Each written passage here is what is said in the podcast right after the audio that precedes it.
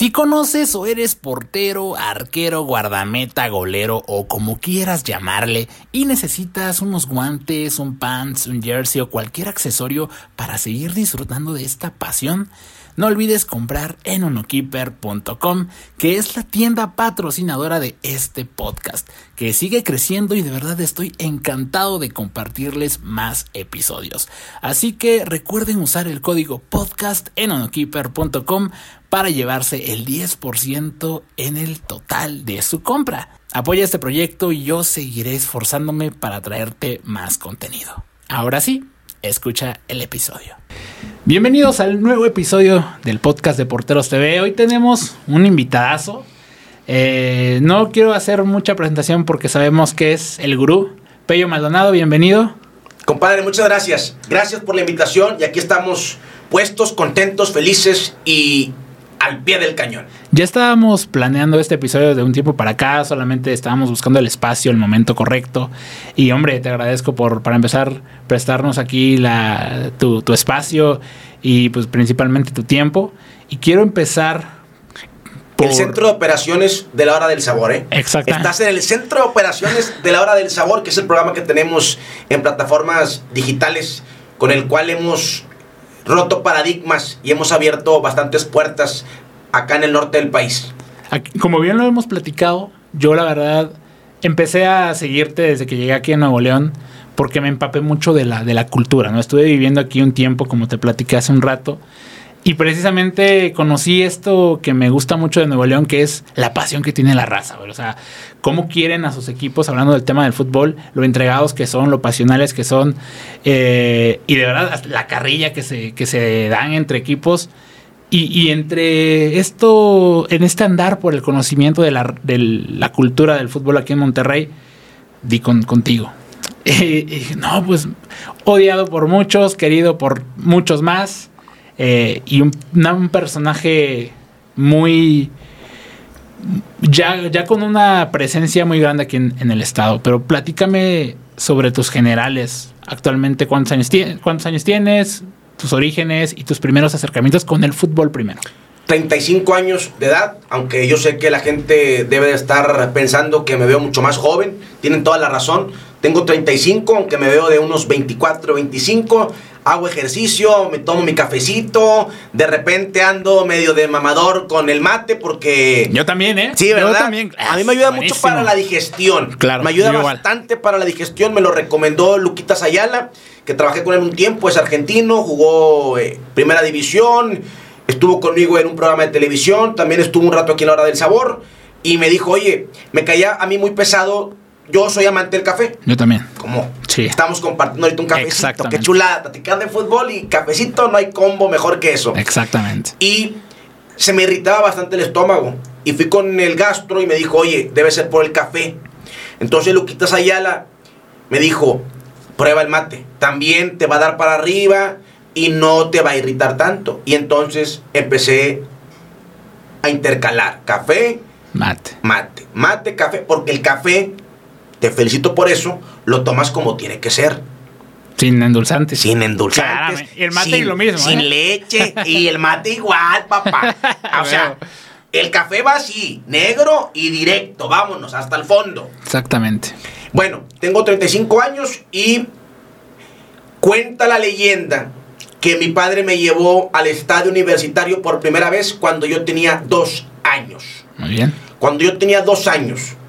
Ya que yo tengo uso de razón, me veo en el estadio, iba a los dos en un principio, estadio universitario, estadio tecnológico, pero ya me incliné por el estadio universitario, o así lo decidió mi señor padre, a lo mejor yo todavía no tenía poder para decidir, y donde tengo yo más presente mis mejores recuerdos en el estadio del Volcán, hoy la cancha más pasional de México, porque así la bautizamos hace unos años, lo merece ese estadio, cuando Tigres se va a la primera división A.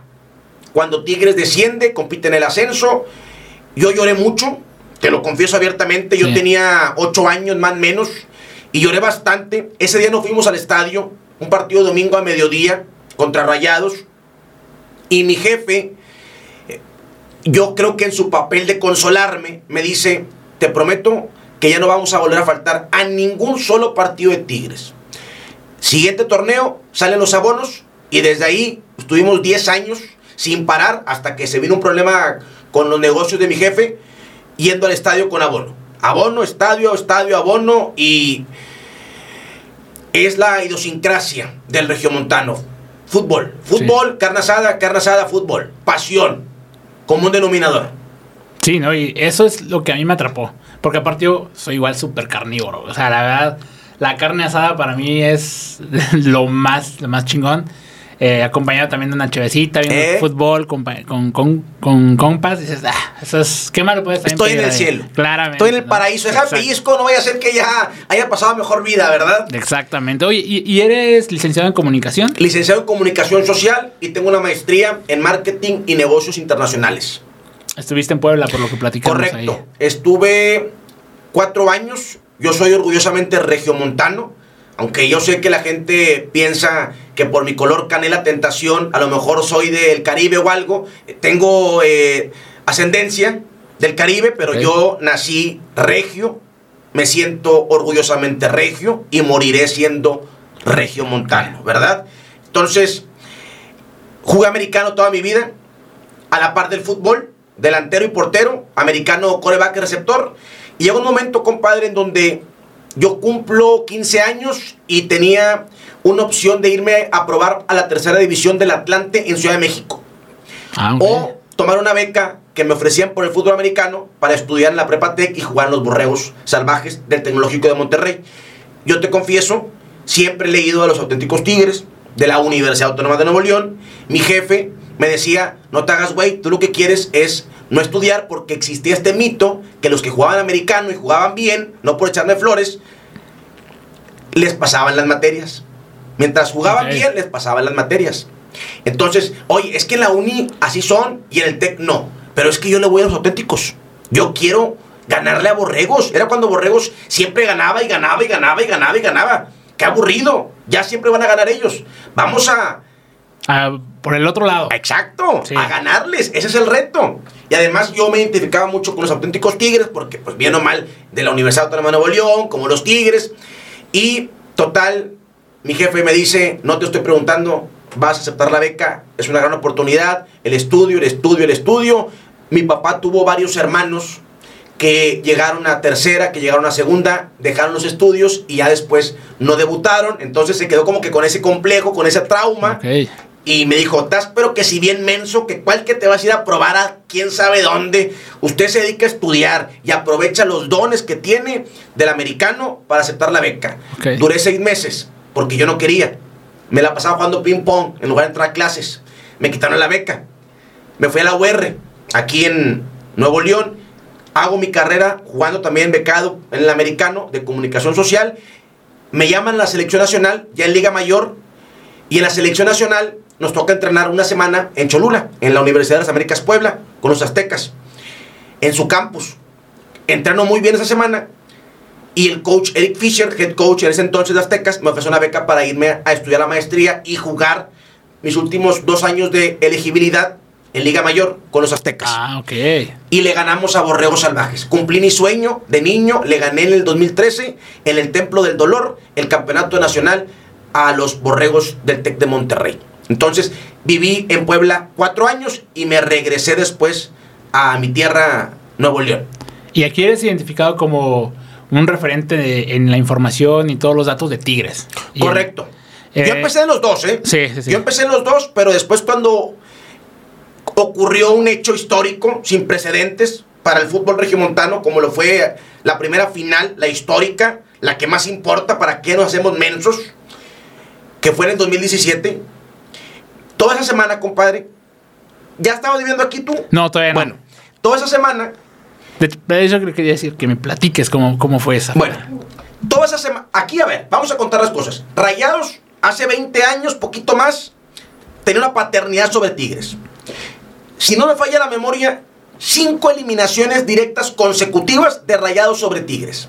Incluyendo una en donde Tigres llegó como el superlíder. Tuvo una racha como de 10 partidos, 11 partidos invictos. Con el Tuca Ferretti en el 2013.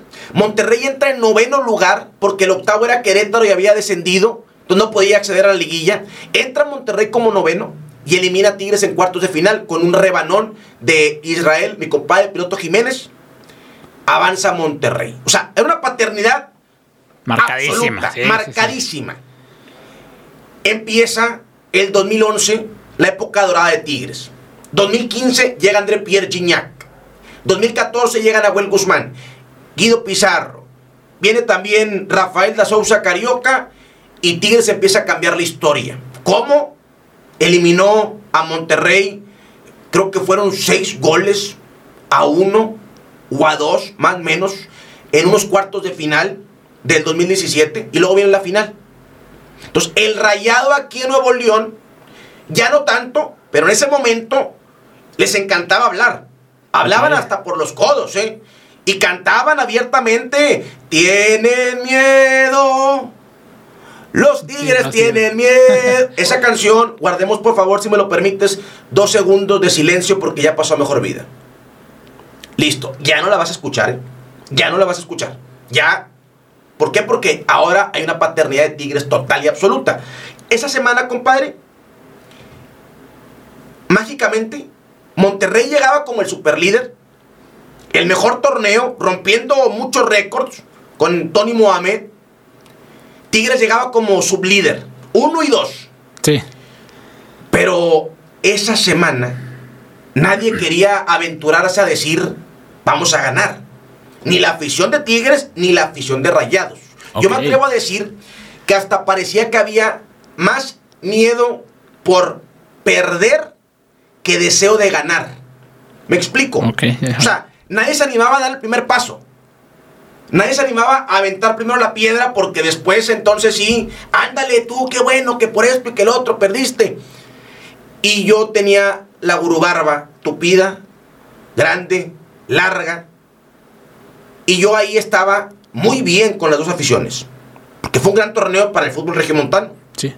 Y era como cuando empezaba este conflicto estaba en su apogeo el fútbol regio contra el fútbol capitalino, que es una chulada y el ganador es el fútbol mexicano.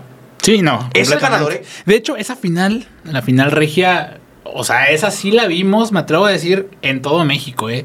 O sea, al menos, yo sé que ha habido muchos clásicos, incluso la final de la Conca, que tanto se dice, pero esa final en todo México se vio, ¿eh? Uno y dos, y yo he puesto la grubarba. ¿Por qué? Porque Ah, ok. Yo crecí con mucha pasión, o sea, eh, soy muy entregado, eh, no me da miedo la percepción que se tenga sobre un servidor, yo soy como soy, te gusta, qué bueno, y si no te gusta, aguántese, ¿verdad? Pero siempre he sido así, envalentonado, apasionado. Y yo decía, estamos en la mejor semana, argumentablemente en toda la historia del fútbol regio, y no hay fuego, no hay carnita, no hay sabor. Alguien se tiene que sacrificar, alguien tiene que dar ese paso hacia adelante. Y dije, apuesto la gurubarba después del partido de ida que empata Rayados. A Tigres tenía que eh, empatar o ganar de visitante, cerrando en la casa del Monterrey, super líder, La nueva casa. la nueva casa. Apuesto la gurubarba. Si no gana Tigres, me corto la gurubarba. Gurubarba cuidada, gurubarba que se le ha invertido una buena cantidad de billetes, ya le empecé a tirar crema, ¿verdad? Sí. Pero la, la tenía muy, muy, muy larga, muy, muy, poblada, muy bien. tupida. Sí, sí, sí. Y gana Tigres y ahí, compadre, ya no hubo vuelta atrás. Ya no hubo retorno porque en esta plaza así es.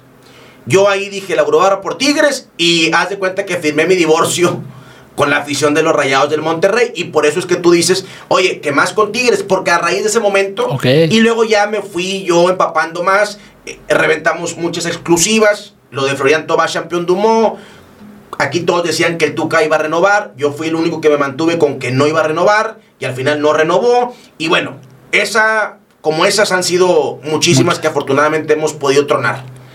¿Y, y cuál es la percepción que tú consideras que, que la gente de Rayados ya tiene sobre ti? Porque, bueno, yo te puedo decir de los que algunos que he conocido que Soy su "Ah, némesis. Soy su némesis.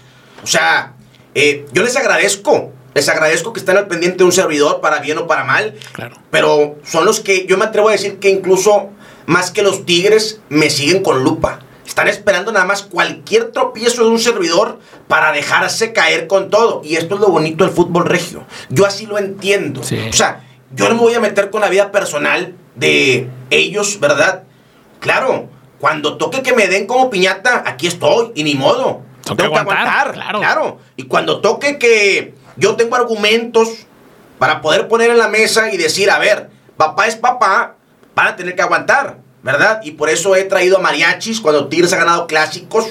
El de la temporada anterior, que Monterrey llegaba con 40 puntos, Tigres con tres entrenadores y termina ganando Tigres. Bueno, yo me traje un mariachi aquí, aquí donde lo ves, trajimos un Ah, mariachi, un mariachi, eh, porque así es esto. Así lo entiendo yo, porque así yo aprendí que se vive el fútbol. Porque al final del día, el fútbol te tiene que entretener, ¿verdad? Yo creo que el fútbol mexicano en estos momentos está bastante carente de narrativas, de historias que hagan que el aficionado se involucre, que se meta. Y si, Sí. y si yo puedo ser pieza para levantar eso, adelante, no tengo problema. Así me digan que chango, que una banana, eh, lo que quieran, no pasa nada. Pero bueno, vamos a ganar todos al final del día. Tú te vas a entretener, eh, me vas a consumir, yo gano y el fútbol mexicano no va a perder aficionados. Porque hoy, no sé tú, dime, cuando nosotros crecimos, compadre, aquí en Nuevo León era nada más Tigres o Rayados. Uno que otro confundido, perdido, América Chivas. Pero era Tigres Rayados. Hoy, hoy es Tigres Rayados, Madrid, Barcelona, PSG, ahora Inter de Miami con Messi. O sea, Sí. oye, entonces tienes que luchar por lo tuyo, ¿verdad? Con- seguir conservando tu identidad. Eso, el Sí. sentido de pertenencia. Se ha perdido porque ya está tan globalizado el fútbol que ahora los niños crecen y ya no es le voy a la América o le voy a las Chivas o le voy a los Tigres o le voy a los Rayados. Ya es, ¿cuál es tu primer equipo? Real Madrid, Sí. Barcelona. Oye, eso antes era inimaginable. Sí, claro. Inimaginable. Y ahí sabes quién Antes pierde, incluso- perdemos todos los involucrados en el fútbol mexicano. Incluso antes, como bien tocaste este tema, se tocaban equipos como el Necaxa, incluso, ¿no? Eh, un Toluca. De que tú ni- te encontrabas un niño en la primaria, en la secundaria, que dice, no, pues es que a mí me gusta el Toluca, le voy a, a- al Pachuca incluso, ¿no? Que teníamos equipos que, que imponían, que, que marcaban sus, sus diferentes épocas. Ídolos también. Y que hoy creo que los ídolos, no sé tú cómo lo veas, pero al menos yo los he visto bien marcados, principalmente los que ha habido recientemente en el fútbol mexicano, Nahuel y... y- Correcto. Nahuel, para Sí. mí Nahuel, dicho con todo respeto, tanto para Nahuel como para Cuauhtémoc, Nahuel Guzmán es lo que en su momento fue Cuauhtémoc Blanco. Es el villano favorito Sí. de la Liga MX. Sí, muy así punto. lo abraza él, así lo entiende él. Y así nos da de comer a todos Nahuel Guzmán. Para bien o para mal. Yo tengo esta frase que dice, Tigres ganando o perdiendo, pero siempre trae a todos comiendo. Pero eso es muy bueno para todos. No nada más para Tigres, para el fútbol mexicano. Hacen falta más historias así. Y Nahuel lo entiende y Nahuel sabe que el fútbol no deja de ser un juego. Platicaba contigo antes de entrar al aire. ¿Cuánta falta le hace al fútbol actual tener arqueros como en su momento Jorge Campos, como en su momento Chilaver, como René Higuita? Arqueros que se divertían. Porteros que salían a cortar un servicio en las alturas y salían con balón controlado. Chingue su mother, vámonos. Y tú como niño, oye, te encantaba porque así lo hacías en el Sí. barrio jugando de portero ambulante. Sí, sí, sí. Pero hoy también es culpa de la necesidad de las redes sociales también de que todo lo ven perfecto. Te voy a decir un ejemplo que ahorita me llamó la atención de lo que acabas de decir. Los porteros diferentes, o que al menos creo yo que son diferentes. No hablemos de aspectos técnicos, no hablemos de cosas muy enfocadas a, a la ciencia del fútbol, sino al tema de la locura que los- de los que se te ocurren. Son los más criticados, son los Sí. más que la gente los señala. Aquí, Nahuel, principalmente ahorita, eh, en su momento Cuauhtémoc, lo dijiste, pero hablando de, por ejemplo, de porteros, hoy tenemos un Dibu Martínez, que sí, no es el portero más técnico del mundo, pero es un portero loco también. Es un portero que se avienta eh, esas picardías que, como bien lo dices, entran en este juego, Sí. ¿no? siempre va a sangrar más el primero que revienta la puerta. porque es el que se va a llevar el golpe más duro. Y tanto el Diego Martínez como Nahuel Guzmán, eh, ejemplos más recientes, eh, han cargado con esa cruz. Yo por eso defiendo muchísimo a Nahuel Guzmán, porque como portero ha sido de lo más determinante, hoy por hoy se sienta en la mesa de los mejores y tiene los argumentos para incluso llamarse el mejor en toda la historia de México. Te estoy hablando de que Calero, que también tiene una personalidad enorme, que paz descanse, de Celada, de Cristante, ahí está Nahuel Guzmán, ¿eh? y tiene los argumentos para ser el número uno. Caso Diego Martínez, eso es lo que a mi juicio le hace más falta a nuestro deporte actual. Yo me baso en el fútbol mexicano, pero te ponía el ejemplo también de Reneguita. Oye, ¿hace cuánto no vemos a un Reneguita? ¿Hace cuánto no vemos a un Jorge Campos? Eh, Nahuel para mí es de lo más parecido a esos dos que te acabo de mencionar. Y se vale, porque no podemos olvidarnos que tú tocaste un punto muy interesante. En las redes sociales quieren que todo sea perfecto. Nadie es perfecto, ¿eh? Nadie es perfecto. Entonces, entendiendo y sabiendo que no eres perfecto, tienes que mantener y respetar tu esencia. Y no olvidarte de que el fútbol es un juego. Un juego en donde te tienes que divertir si te diviertes tú, probablemente se va a divertir el espectador. Y si se divierte el espectador, probablemente va a crecer el negocio del fútbol. Cosa que para mí ya hemos ido perdiendo. Ejemplo del ascenso.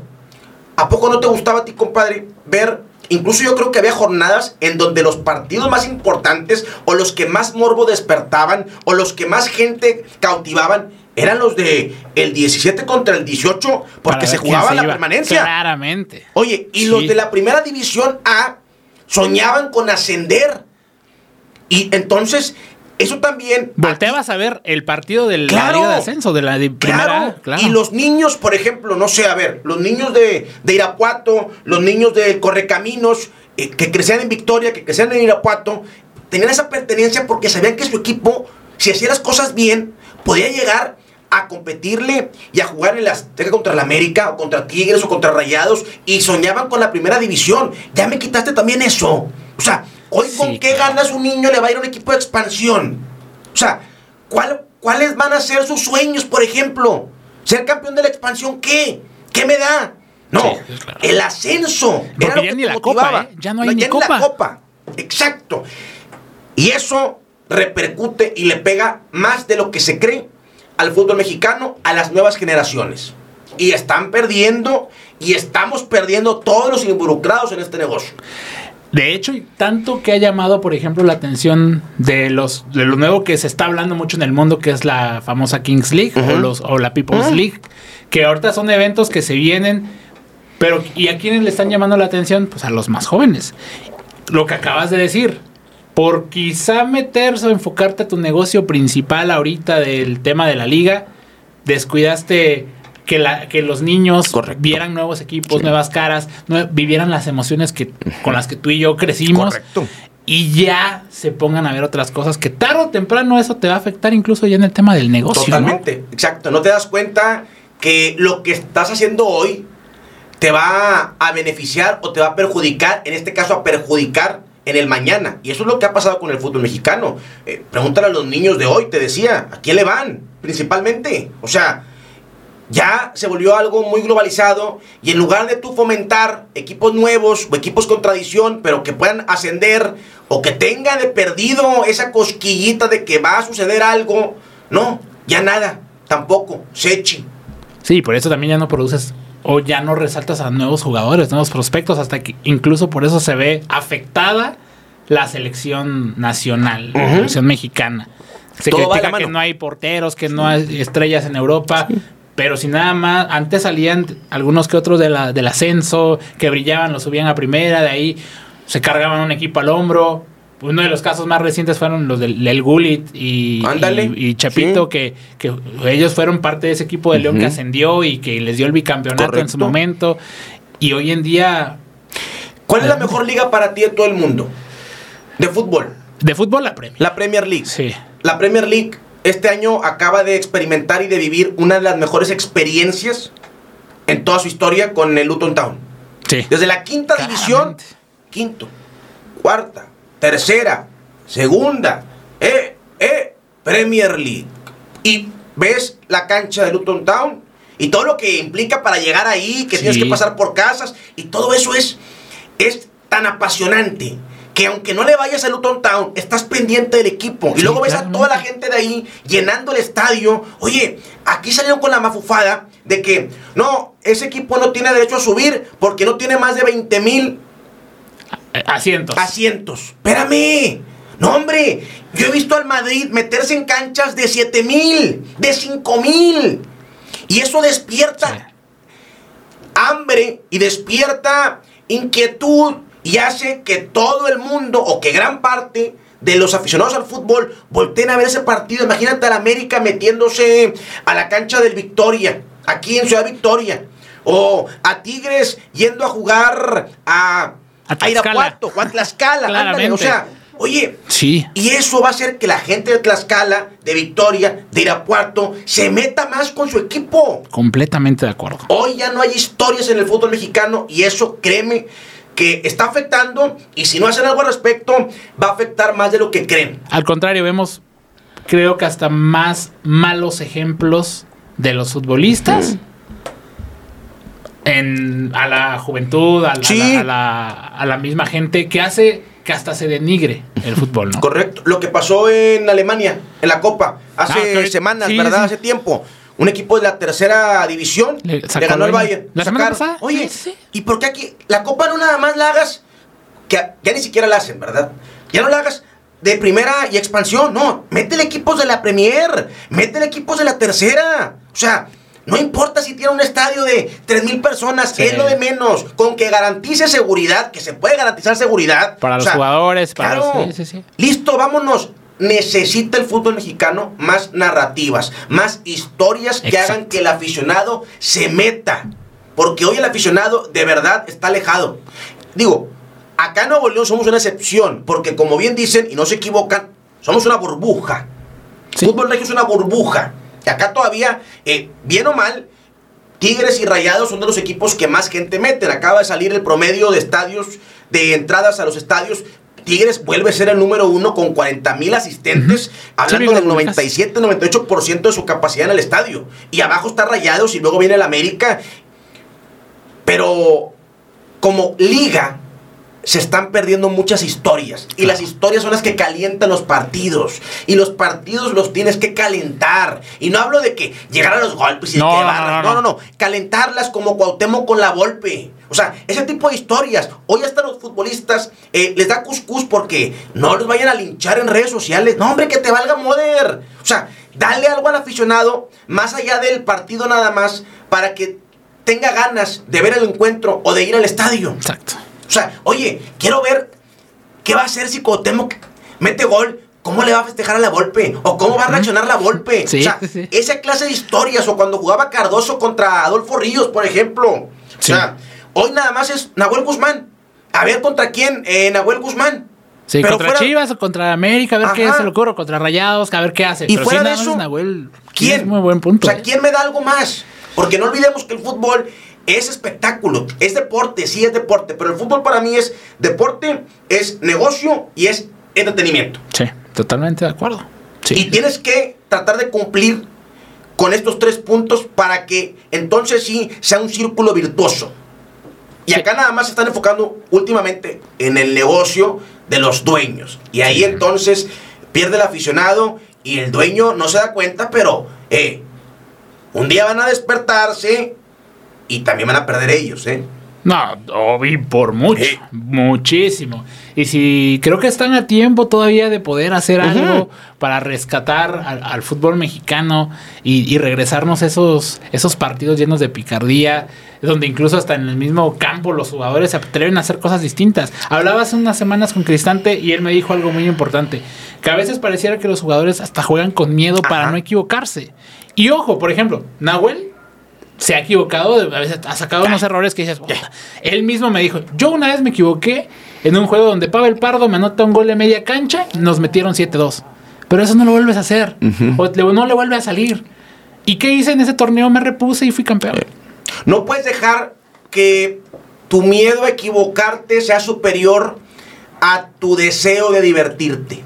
Exacto. Porque al final del día entraste al fútbol por diversión, por pasión. Yo cuando siento que también aquí, oye, es que me están pegando mucho, me están reventando, me están diciendo, a ver, hago un recuento, me veo al espejo y digo, a ver, estoy haciendo algo que no vaya con mi esencia, que no vaya con mis principios, que no vaya con quien soy. No, perfecto, entonces sígale, mijo, por donde va, no importa, porque al final del día yo tengo que dormirme tranquilo conmigo mismo, de que estoy siendo la persona que quiero ser, no las que, no la persona que los demás pretenden que sea. Y eso pasa, por eso yo aplaudo bastante a Nahuel, porque Nahuel, a pesar de que le han aventado una y mil veces piedras, él sigue siendo el mismo Nahuel Guzmán. Así era Cotemo Blanco. Eh, volvemos a las historias, la Copa Libertadores. O sea, ¿te acuerdas cuando entró Cruz Azul a la Copa Libertadores? Sí. Que llegó hasta la final, todo el país estaba con la máquina. Meterte a la bombonera, llegar a penales. Oye, la chulada de que te podía reforzar entrando a los octavos de final. Sí. Que llevó a Cardoso. Eh, Tigres aquí también, creo que por ahí del 2006 más o menos. Eh, llevó a, a Cabañas. O sea, Ah, sí, es cierto. eso te hacía que como liga te fortalecieras. Sí. Y no nos podemos Te, olvidar. te, te expongas en el negocio incluso sudamericano. Claro. Oye, como liga te apoyas. ¿Por qué? Porque, ok, equipos que avancen a los octavos de final tienen derecho a tres refuerzos. Y tenías que acceder. O sea, Toluca no dijo, no, a Cardoso no, porque no vaya a ser que se lesione. No, va. Porque si crece Cruz Azul, crece la liga. Si crece la liga, crece Toluca. Sí. Sí, por eso también muchos sudamericanos empezaron a venir a voltear a ver el fútbol Ándale. mexicano y decir, pues voy a jugar allá, vamos a probar esa liga. Y llega Correcto. gente como Nahuel Sí.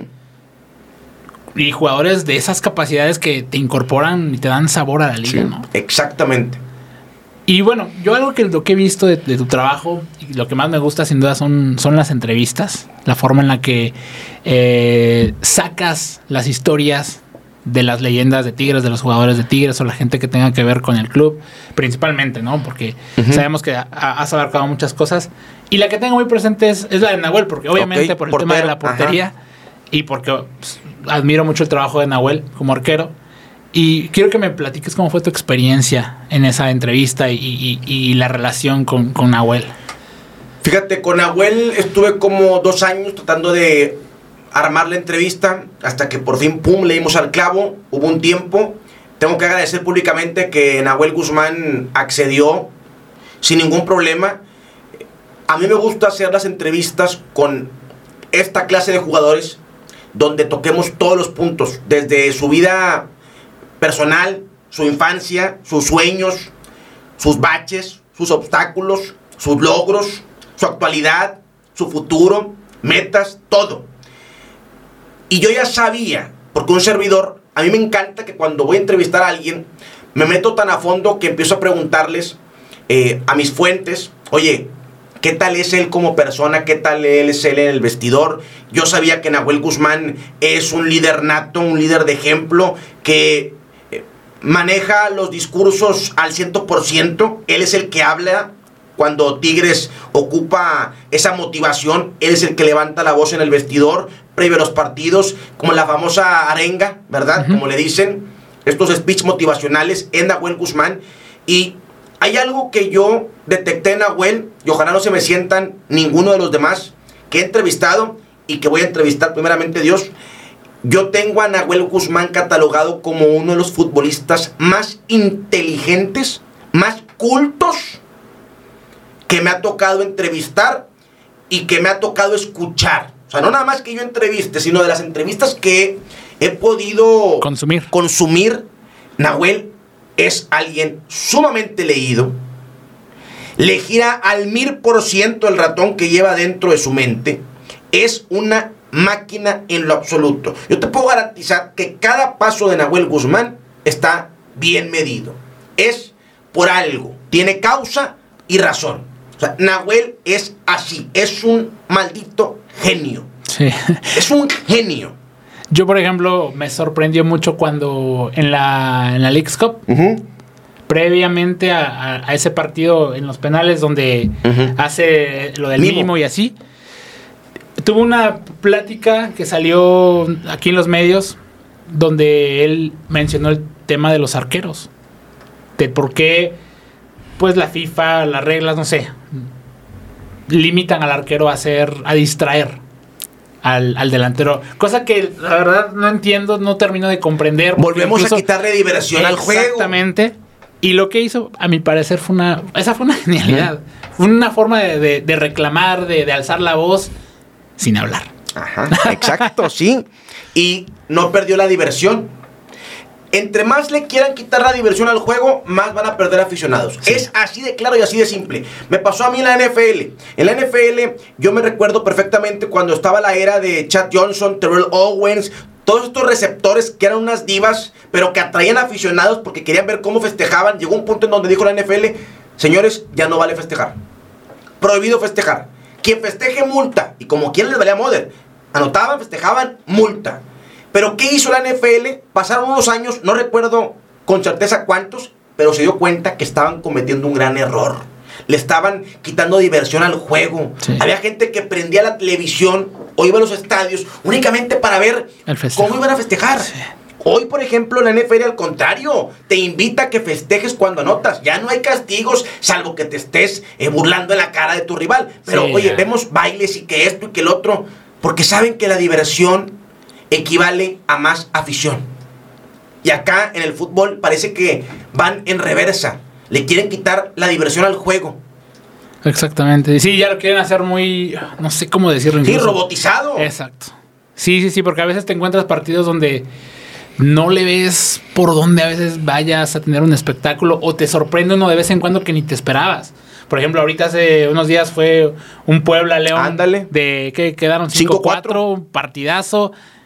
Pero si tú veías antes, va el Puebla contra León, Mm. no te vas a esperar un partido así. Pero si tú sabes que va, puede pasar, Ándale. ahí vas a estar. Claro. pendiente. ¿Estás de acuerdo? Hace falta eso. Hace falta, sobre todo en el fútbol mexicano, hace falta eh, personajes que, Sí. que inviten a la gente a que esté al pendiente de los partidos, a que vayan a los estadios, a que consuman en general el fútbol mexicano. De verdad, parece que no, porque creen que nunca se va a morir la gallina de los huevos de oro, pero yo tengo esta frase que dice, el que se confía pierde. Y ya llevan rato confiándose y han perdido aficionados. ¿eh? Sobre todo lo que hablábamos, compadre, de las nuevas generaciones. Sí. No, hoy tienes que, al contrario, impulsa más a que haya más futbolistas. Más, eso, claro. de esa clase, las narrativas en los partidos, todo eso, todo eso. Acá en el fútbol regio te digo que no se batalla tanto. Sí, porque no. acá, acá no lo hemos perdido. No. Acá no lo hemos perdido todavía. O sea, acá ves el estadio cada 15 días.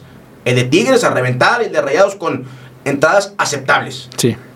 Sí, sobre todo, y en, y en localmente muy consumido, porque a lo Sí. mejor los rayados, aunque no van tanto al estadio o no se llena a comparación con el- como el de Tigres, pero todos los rayados están pendientes de su equipo. Y son de las aficiones, junto con la del América, y salió hace poquito el estudio que más interacción tienen en redes sociales. Ah, sí, Por eso tú ves a periodistas del centro del país que no tienen nada que ver con el fútbol regio, cada vez se quieren meter más acá al fútbol regio, porque saben que acá está la interacción. Acá Tigres y Rayados es sinónimo de interacción. Sinónimo de que vas a tener retweets, que te van a dar like, que te van a contestar. Sí. Y eso, sin temor a equivocarme, no sucede en todos los lados. ¿eh? No, no. No, de hecho, ese es un muy buen punto. No sé también si es porque yo viví aquí y todo, pero igual yo mi, mi feed de Facebook, por ejemplo, me aparecen mucho las notas de aquí de medios locales, pero también de Azteca tal, Sí. de Televisa tal, donde hacen alguna cobertura o algún acercamiento con la afición de Rayados de Tigres, les hacen preguntas, porque también el, el aficionado, la persona regia, tiene una personalidad, tiene una chispa que llama la atención de la gente, eh, el acento, no sé cómo lo quieras ver, pero hay algo en, en los regios que impacta mucho Sí. a la gente que conoce. Sí, porque mira, al menos desde mi perspectiva, el regio es valiente, el regio es entrón, el regio no se va a rajar y no se va a dejar. El regio va por todas, ¿eh? O sea, y si te metes con el regio, te vas a topar con el regio. Eh, América y Chivas van a seguir siendo América y Chivas y son los más populares y son los que tienen mayor cantidad de aficionados. Eso no está en discusión, me queda claro. Pero Tigres y Rayados sus aficiones son las más metidas. Yo me atrevería a ponerlos a la par en ese aspecto con el América y Chivas con la mano en la cintura. No hablo de cantidad, hablo de meterse, de involucrarse, Sí. de acompañar al equipo de lunes a domingo en redes sociales, en programas, a ver, más o menos crecimos tú y yo en años similares. Antes los programas y espacios deportivos a nivel nacional le dedicaban 30 segundos a Tigres y Rayados. No más. Y si bien les iba. ¿eh? Y si bien les iba. Porque a veces ni lo sacaban. Hoy cada vez es más fútbol regio, más fútbol regio, más fútbol regio. Los corresponsales ya viven aquí. Antes ni había corresponsales, o si había corresponsales, eran los mismos que eran de aquí y mandaban de rebote notas. No, hoy ya mandan a los corresponsales, hoy hacen programas desde acá, hoy ya están más empapados. Incluso se llevaron, por ejemplo, hablando de ESPN, que se llevó a, Tuca. Hace unos días fue anunciado en ESPN. Y Tuca, desde que llegó también los números se inflaron, ¿eh? Sí. Porque, de hecho, estaba platicando con un amigo que a veces sale aquí en el podcast, de que el Tuca, toda la gente lo quiere. No hay gente que no quiera el Tuca. Incluso hasta sus posibles detractores tienen un respeto hacia el Tuca porque es una persona... De fútbol 100%. Exactamente, y muy expresiva, eh, y con un carisma muy, muy, muy bonito, muy padre, muy... Que te atrapa. Sí. Y el tema fue América Tigres, que volvemos a lo mismo. Para mí, hoy el tema fútbol regio contra fútbol capitalino es una chulada. Es una chulada y se tiene que fomentar más esa discusión. Fútbol regio, fútbol capitalino, ese pico sabroso que haga que más gente se interese en ese tipo de partidos. Pero lo que es fútbol regio contra fútbol capitalino, hoy da pasó con el Tuca que dijo que cómo que están descartando a mis Tigres y al América se le puede ganar y esto y lo otro, o sea, esa conversación es la que tenemos que seguir fomentando. Exactamente. No, totalmente de acuerdo. Y ahora, y ahora háblame de, de Gignac. ¿Cuál es tu percepción sobre él? Tu experiencia también platicando con él, entrevistándolo. Eh, yo me lo he topado un par de veces en los cuales no he tratado como modo fan. Simplemente, obviamente nunca me, he ubicado. Pero lo veo y una persona muy, eh, muy correcta, muy, muy buena persona. Yo estoy sumamente agradecido con Gignac y lo he confesado en otras ocasiones y lo haré hasta el último día de mi vida, porque que un jugador de la categoría de André Pierre Gignac me haya dado a mí su primera entrevista oficial para mi página de Facebook y mi canal de YouTube, después de tres años de haber llegado a Tigres, habla mucho de la persona que es André Pierre Gignac. Y así fue. La primera entrevista oficial que dio aquí en México fue un servidor, julio del 2018, y la pactamos en febrero del 2017. Año y medio pasó. Año y medio. Porque él veía mis videos de Facebook y en un partido de auténticos Tigres, en el Gaspar Más de Liga Mayor de fútbol americano universitario, fue Gignac. Yo, como te decía, jugué fútbol americano. Gignac estaba aventando pases en el campo y yo le dije a su mano derecha, eh, compadre, lo están grabando. Y dile que así no se lanzan los pases. Va a ser el ridículo después cuando pasen las tomas. Va y le dice a Guiñac. Guiñac viene conmigo y me dice, ¿tú quién eres? Jamie Foxx. O sea, llevadito. Así es. Y yo le digo, ¿quién soy? Jugué yo Liga Mayor, seleccionado nacional, campeón nacional. Saqué mi foto, ¿verdad? En corto, Facebook, pa. Dijo, ah, a ver, bueno, si muy bueno, ¿cómo se lanza? Ahí estuvimos, pa, pa, pa, pa. Se acaba el partido, cada quien a su lugar, y Gignac me empieza a seguir en Twitter. Y para mí fue, wow, te lo confieso abiertamente. Yo tenía un año eh, aquí en Nuevo León, que me había regresado de Puebla, picando piedra, y me aparece la notificación ese viernes por la noche, wow, y ahí yo subía de repente mis videos, mi contenido, mis enlaces a Facebook. Y Iñak me empezó a ver por Facebook. Y un día yo entrevisté a Adam, que es otro de los jugadores con los cuales yo estoy agradecido porque él fue mi primera entrevista. Jürgen Damm, de hecho, le pusimos en ese programa el Flash Dam, que ya se le quedó. El Flash Dam. Y yo subí un clip de la entrevista con Dam, donde decía Dam, ni aunque me pagaran 10 veces más, jugarían rayados. Y me topo como al mes a Gignac en un evento. Y era cuando a Adam se le criticaba mucho porque hacía todo menos centrar. Hacía todo bien menos el centro. El pan- el- y hablamos de eso en la entrevista. Y él dijo, tengo que mejorar mucho mis centros, tengo que trabajar en mis centros, puedo superarme. Y entonces Gignac me dice, oye, güey, ¿por qué andas subiendo eso de que no jugaría en Rayado ni aunque me pagaran 10 veces más? Y yo, porque no viste cuánta reproducción generó, cuántas compartidas, cuántos likes. Es el fútbol regio, papá. O sea, es el fútbol regio. ¿O a poco yo te digo a ti cómo rematar el balón dentro del área? ¿A poco yo te digo a ti cómo hacer tu chamba? Porque te digo que se dio esa relación desde que el vato me dijo Jamie Foxx, o sea, llevadito, normal, bien. Sí, sí, sí. Y me dice, no, perdón, es que yo nada más te quería ayudar. Entonces a mí se me prende el foco. Le digo, ah, ¿me quieres ayudar? Sí, te quiero ayudar. Hagamos una entrevista. Y me dice, oh, un video. Y yo, sí. Me dice, órale, una condición. Quiero que sea nada más en tu Facebook. Yo te empecé a ver en tu Facebook, quiero que sea en tu Facebook. No quiero ningún chingón. cubo, no quiero ninguna televisora. Yo estaba trabajando en una televisora aquí en Nuevo León. Nada, tu Facebook. Órale. Pasó un año y medio, compadre. Donde yo estaba, eh, güey, ya. Yo me fui Ay, güey. porque yo tenía que encontrar el momento correcto. Y me fui en camión a Pachuca a una final de Conca Champions porque yo decía, son campeones, me bajo a la cancha, ahí lo agarro, hacemos el video, porque eso era un video entrevista. Subcampeones. No se arma. Voy a la final de Guadalajara, 2017. La de Santander, del penal de Sosa. Sí. Bueno, no se arma. Viene la final regia. Apuesto la Gurubarba, bajo a la cancha, gana Tigres. Y grabamos un video donde Gignac dice: Se queda la Gurubarba, se queda la Gurubarbón. Y ya. Y al día siguiente le digo: Eh, güey, la entrevista. Me dice: Me voy a Francia. Cuando regresemos nos ponemos de acuerdo. Eso fue diciembre de 2017. Ok. Regresa, nada. Pero me decía, te doy mi palabra. Y así estuvimos porque él estaba muy preocupado de, quería dominar el español. O sea, quería Sí, dominar el el español. tema de la pronunciación Correcto. y esto. Ok. Para que no se tergiversara por Sí. ahí alguna declaración. bueno, en julio me da la entrevista, una hora 50 minutos. Una chulada. Esa entrevista yo la tengo aquí, en mi corazón, en el alma. Fue verdaderamente un momento mágico y le aprendí bastante y todavía le aprendo. A Gignac yo lo que más le aprendo es la mentalidad. Tiene una mentalidad enorme. Una mentalidad de no me van a vencer, no van a poder conmigo, siempre me voy a levantar. Yo le preguntaba, ¿cuál ha sido para ti la clave de tu éxito? ¿Tu técnica? ¿Tus movimientos?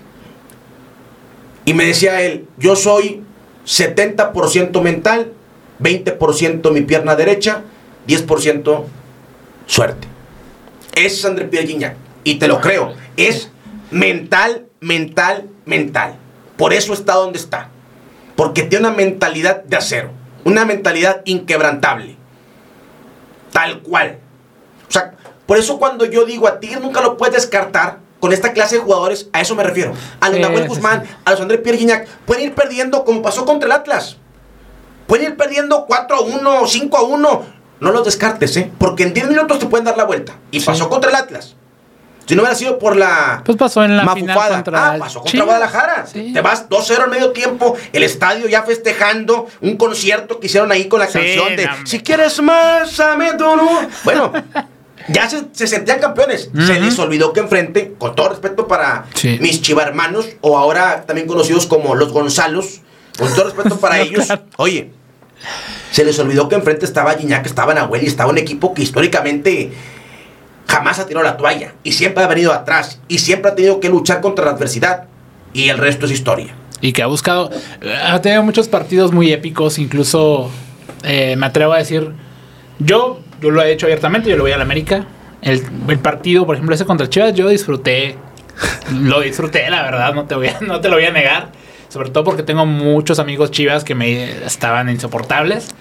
Y, y yo ese dije, gracias, Nahuel, gracias, Iñak, Córdoba. Córdoba, gran liguilla. Y pues bueno, y obviamente también he visto partidos donde nos han hecho sufrir, como la del centenario. Correcto. Aunque Don- hoy que por fue un hoy. partidazo, ¿eh? Sí, partidazo. Toda la serie, de hecho. Sí, toda la sí, serie. sí, sí, el 1 a sí. 1 allá, el 0 a 0 acá. eh, aparece el gol de tiempo extra de Edson Álvarez, el tiro de esquina. Sí. Y luego el centro de Dam. Centro de Dam, gol de Dueñas, los penales. Nahuel Guzmán se pone el traje de héroe. Sí. Pero- Final navideña. La final, aparte de la final navideña, Sí. correcto, se había ido a la América Mundial de Clubes. Hoy se hay una paternidad Sí. entre, Entre América, América a Tigres. Tigres. Totalmente. Sí, sí. Creo que son 6, 7 partidos en donde América eh, Ha estado va arriba. invicto contra Sí, Tigres. Este torneo siento que el- la liguilla, bueno, es lo que percibo, al menos hasta el momento que estamos grabando este podcast, va a haber una liguilla muy interesante. Yo creo que ahí va a haber un cruce. Ojalá, ojalá Sí. se dé. Yo creo que si el fútbol es justo, que a veces o muchas veces no es justo, pero si en esta ocasión se quiere poner justo, nos tiene que regalar una América Tigres. Y ojalá que sea en la final, una América Sí. Tigres. Sí, Un Tigres América en la final, eh, wow, wow. Para mí es el mejor platillo que puede ofrecer hoy el fútbol mexicano.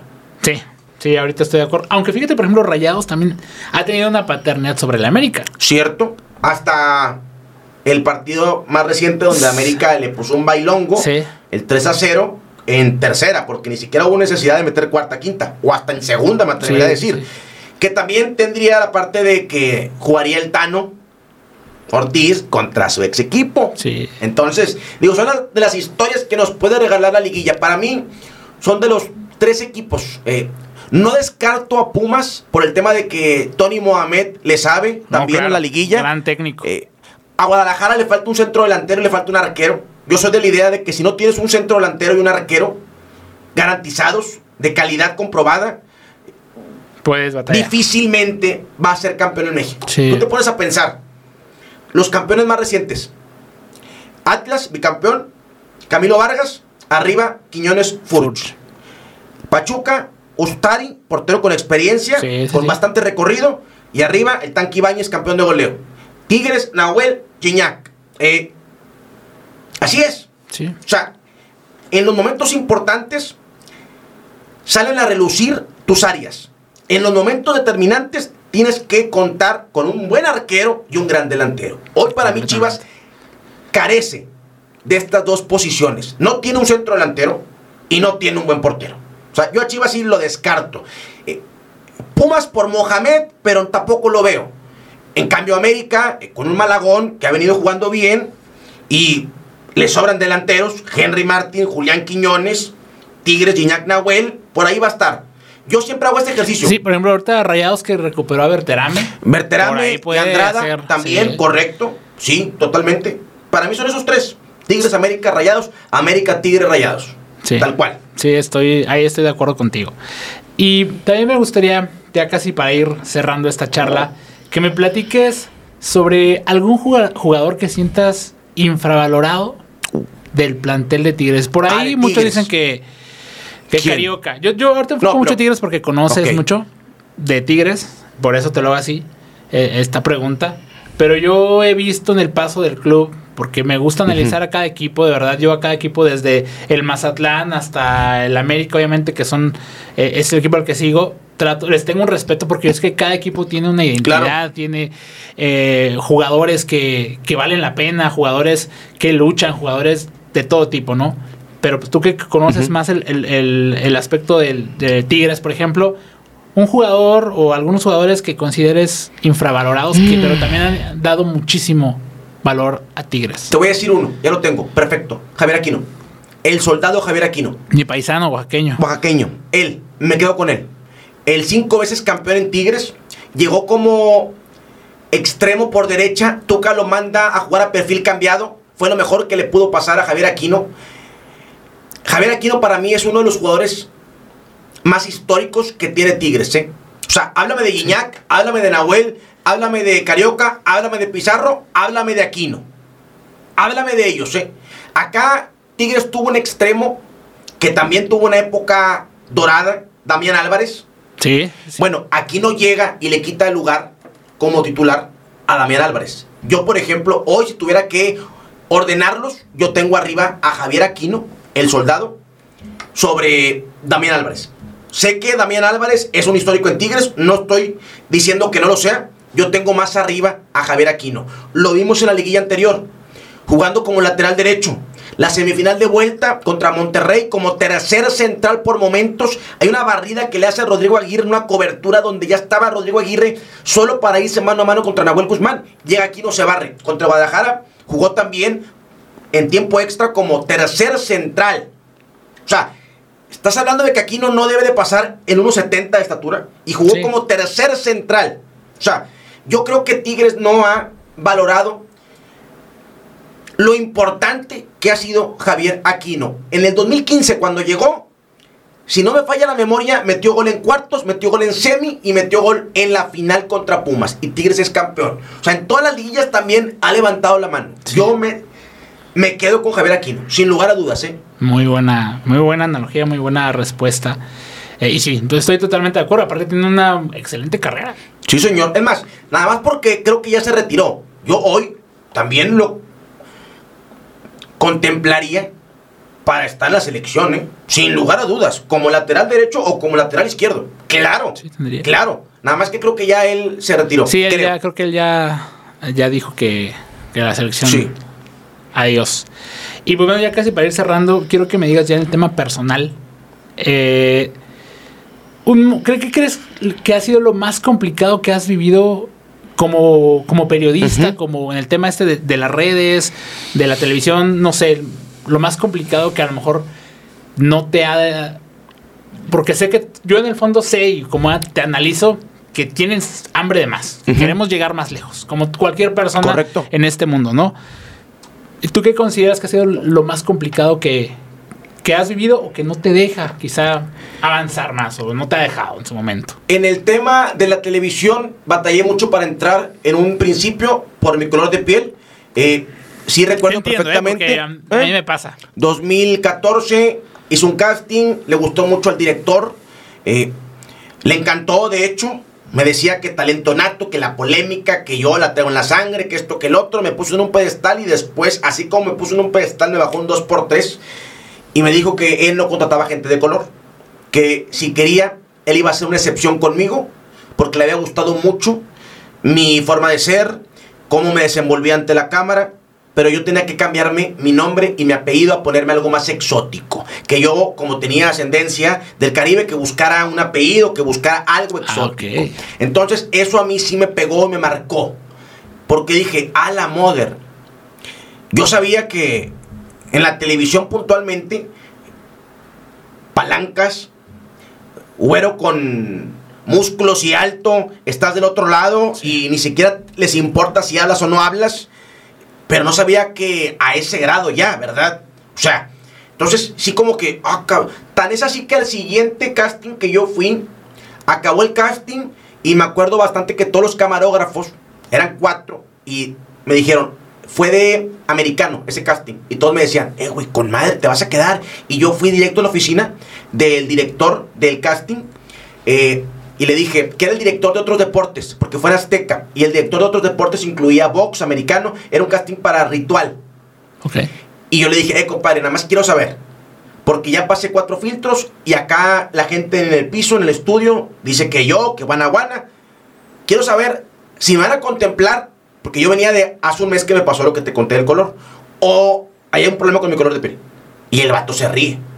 Se ríe. Me dice, ¿cómo crees? No, espérame, o sea, no, para nada. Entonces, yo ahí me di cuenta que dije, ay, güey, o sea, como que sí me marcó mucho lo que me sucedió acá. Ya después no se dio por un tema de que ellos apostaron. eh, me comentó él que no, no quisieron apostar por la juventud. Eh, yo ahí no tenía experiencia en medios de comunicación. Estaba, llevaba apenas ni medio año tenía en Azteca Puebla. Entonces, como para darle el proyecto a un chavo de. Era el proyecto de Ritual, que después volvieron a contratar a los que estaban antes, que llevaban ahí toda la vida, ¿verdad? Eh, eso, eso en televisión, en redes, ya una vez que, que impacté, que penetré, que me hice de un lugar, lo que más me ha costado, porque yo soy de sangre muy caliente, es el tema de tener que aguantar mentiras, calumnias. Los insultos me valen moder, yo sé que son parte de. Sí. Pero las mentiras y las calumnias, eso, hijo, eso. No sabes cómo me revienta. Y pasa que ya la gente después detecta y se da cuenta y dice: Cada que yo hablo de Pello, tengo una reacción, la gente interactúa conmigo, prácticamente levanta mi cuenta, levanta mi tweet, levanta mi publicación. Entonces, pues ya agarré la fórmula. Le pego a Pello, le pego a Pello, le pego a Pello, ataco al gurú, ataco al gurú. Entonces llega un punto en donde uno tiene que entender que lo hacen por sistema. Pero cuando son mentiras o cuando son calumnias, te cala. Porque, Claro. pues dices tú, ¿cómo hay gente que se está creyendo eso? Pero si te pones a prestarle atención a cada perro que te ladre, nunca vas a llegar a tu destino. Sí, Entonces, te vas a distraer de tu objetivo, claramente. Yo aprendí y dije, a ver, no, no, ya sé por qué lo hacen, no voy a caer en eso y venga. Son partes, cajes del oficio. Sí, completamente. Y bueno, ya para ir cerrando, vamos con unas preguntitas uh, rápidas. y la primera es, ¿quién es tu ídolo en el fútbol? Actual, en la infancia, a ver, en la infancia yo tuve a Campos, a Cuauhtémoc Blanco, a Ciboldi, al Diablo, a Nilson Esidio, al matador Luis Hernández, a René Guita también, en la infancia. Eh, actualmente, hijo de su, yo tendría que colocar a Gignac. Eh, la mentalidad de Gignac merece todo mi respeto. Eh, Nahuel Guzmán, porque es de los que conserva todavía esta parte de divertirse y que no se olvida que el fútbol es un juego, tal cual. nunca fui mucho de fútbol europeo lo tengo que confesar abiertamente. Yo siempre fui de fútbol mexicano. ¿Sabes quién me encantaba también? Carlos Pavón. Carlos Pavón Plumer. Centro delantero hondureño que jugó en Celaya, que jugó en Necaxa, en Cruz Azul. Él también era uno de mis ídolos. Ahorita eh, me quedo con esa parte de lo que te decía, de la mentalidad, del divertirse, todo aquel jugador que se divierta y que no se olvide de que esto es un juego. Eso. Va a tener un lugar en mi corazón. El mejor portero mexicano en la actualidad.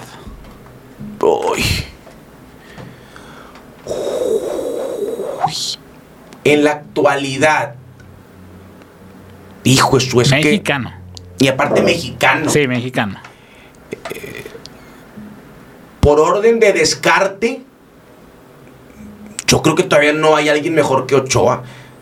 Acevedo, estando sano, quizás lo pondría ahí, pero no, yo creo que México está atravesando una crisis en la portería. Y miren, antes, ¿cuántos porteros no? Hubo una época en donde estaba Adolfo Ríos, el Conejo Pérez, Jorge Campos. Sí, empezó Osvaldo. Osvaldo también, correcto. Sí, no. Yo creo que hoy hasta Erubén Cabuto.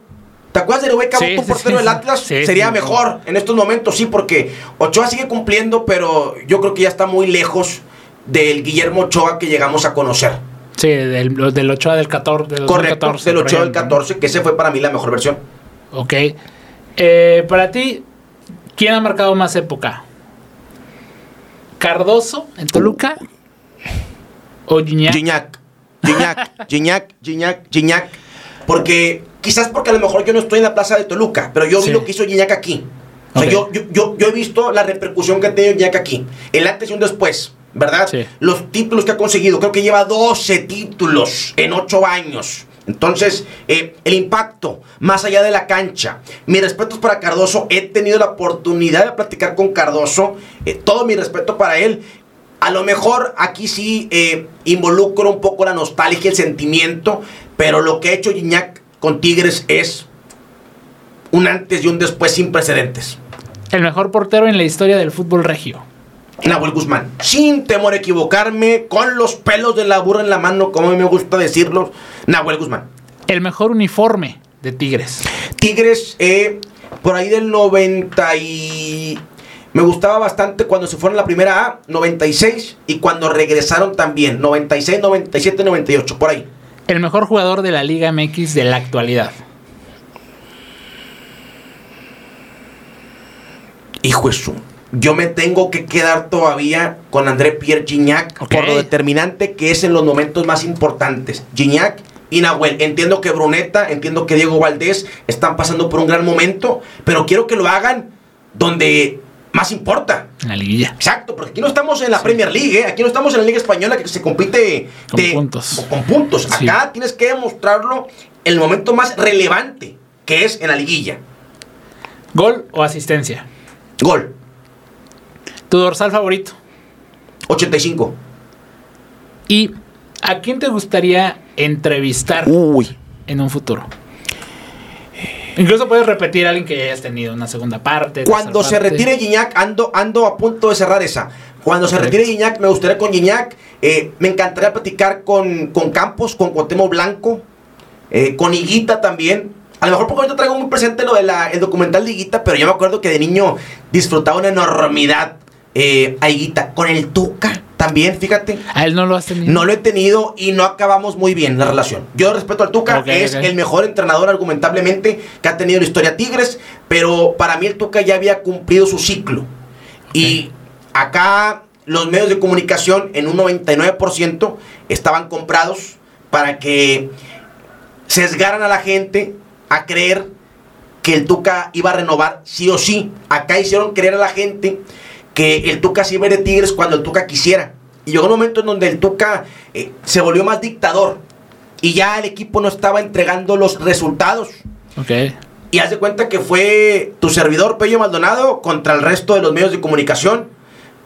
Ellos decían que el Tuca iba a renovar. Yo decía que todavía no era un hecho. Y así estuvimos, Sí, sí ¿eh? me acuerdo de así esa, ¿eh? estuvimos Sí me hasta que Salió. pues, salió que la el Tuca no iba a renovar. Correcto. Sí, pero me gustaría hablar con el Tuca también. Sí, ¿por qué no? Totalmente. Sí, claro, una plática Claro. de fútbol. Sí, porque al final del día eh, es alguien que influyó bastante en la historia de los Tigres. El ingeniero también Alejandro Rodríguez, presidente de Tigres en algún momento. Sí, señor. Esos, yo creo. Eh, sí, tal cual. Y por último, si tuvieras que elegir a- al mejor jugador en la historia de Rayados, Uh, venga. ¿quién Suazo, sería? Suazo, Suazo, Chupete. Suazo, eh, Cabrito Arellano. Suazo, Cabrito Arellano. Y hoy les falta mucho la personalidad y el carácter que ponía un tipo como Jonathan Orozco. Hoy No, les falta está- bastante Ahí estoy eso. completamente de acuerdo. ¿eh? Sí, Jonathan Orozco, hijo, es otro de los arqueros que le ponían sabor, que te hacían ver los partidos. Vamos a ver qué hace Orozco en un clásico, vamos a ver cómo reacciona. Todavía cuando se fue con Santos, me acuerdo perfectamente que hay un disparo, acaba de empezar el partido, y ya que saca un disparo por arriba, y Orozco le hace. No, papá, no, papá. Después metieron cinco goles, ¿verdad? Sí, sí, sí. Pero, eso, tener también eso incluso es, ese claro. claro. claro, para sacar y decir, ah, ni modo, ya pasó. Y eso lo mí disfrutamos ahora". todos, Sí, sí, sí. fuera de la cancha. No, y claro, como portero también es algo muy, muy bonito, ¿no? Y Claro. también, fíjate que te comparto, el tema de vivir con el error como arquero a veces es muy complicado. Pero parte de ser o de tener un error, si lo mecanizas, si lo trabajas de una forma positiva, te puede sacar tu mejor versión. ¿Correcto? Entonces, pues bueno, Es eso es como fíjate, es una gran, es un, es un, es una gran manera de verlo. Totalmente de acuerdo contigo, totalmente. Sí, por ejemplo, yo soy arquero, no, obviamente. Sí vi que cometiste un error hace poquito, eh, un, un osote, Un osote, osote, osote. Pero dije, a ver, tranquilo, güey. Es como que se han equivocado un, un chingo de arqueros. es como que me están pagando, Sí, ¿verdad? y un dije, millón pues, de pesos al mes. Mejor lo monetizo, mejor lo, Sí, llevo a redes. Eh, que se rían de mí un Pues- ratito. Bueno, a mí me pasó cuando me quise subir al balón como Soteldiño. Ah, sí, sí, sí. Eh, me di en toda mi mother, ¿eh? Pero bueno. de hecho, también se hizo viral. Sí, la de. Soteldiño. Sí, sí, sí. Eh, porque yo quise brincar. Te voy a decir una cosa, ¿eh? Ya después yo dije, ¿sabes qué? Cometí el error en el proceso a subirme al balón. Es primero un pie y después el otro pie. Pero la última vez que vi al mendigo de Soteldiño, no, él sí brinca. Yo no sé cómo le hace. Pero yo intenté brincar y me di en toda mi mother. O sea, en toda mi mother, compadre. Me fui de pompa, machín. Y vi a Soteldiño en el brasileirao, ahorita que lo hizo hace poquito, de hecho, brinca él.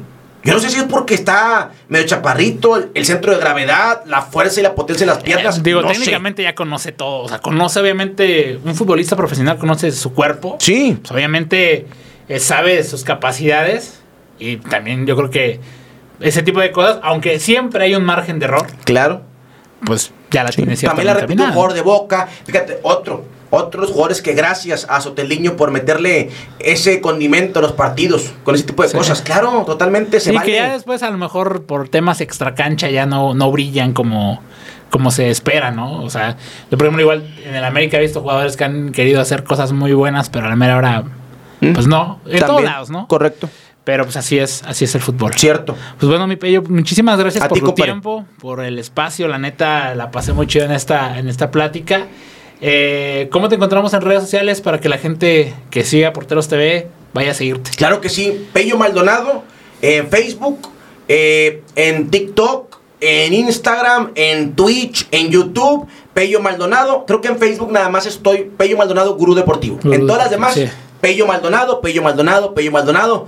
Para que nos acompañen ahí, nos vamos a pasar un buen rato. eh, o mínimo se van a deshogar con un servidor. Exactamente. Una de dos. Pues bueno, a toda la raza que vio o escuchó el episodio, Nos vemos en el siguiente. Muchas gracias, compadre. Mucho Muchas gracias. Peyo.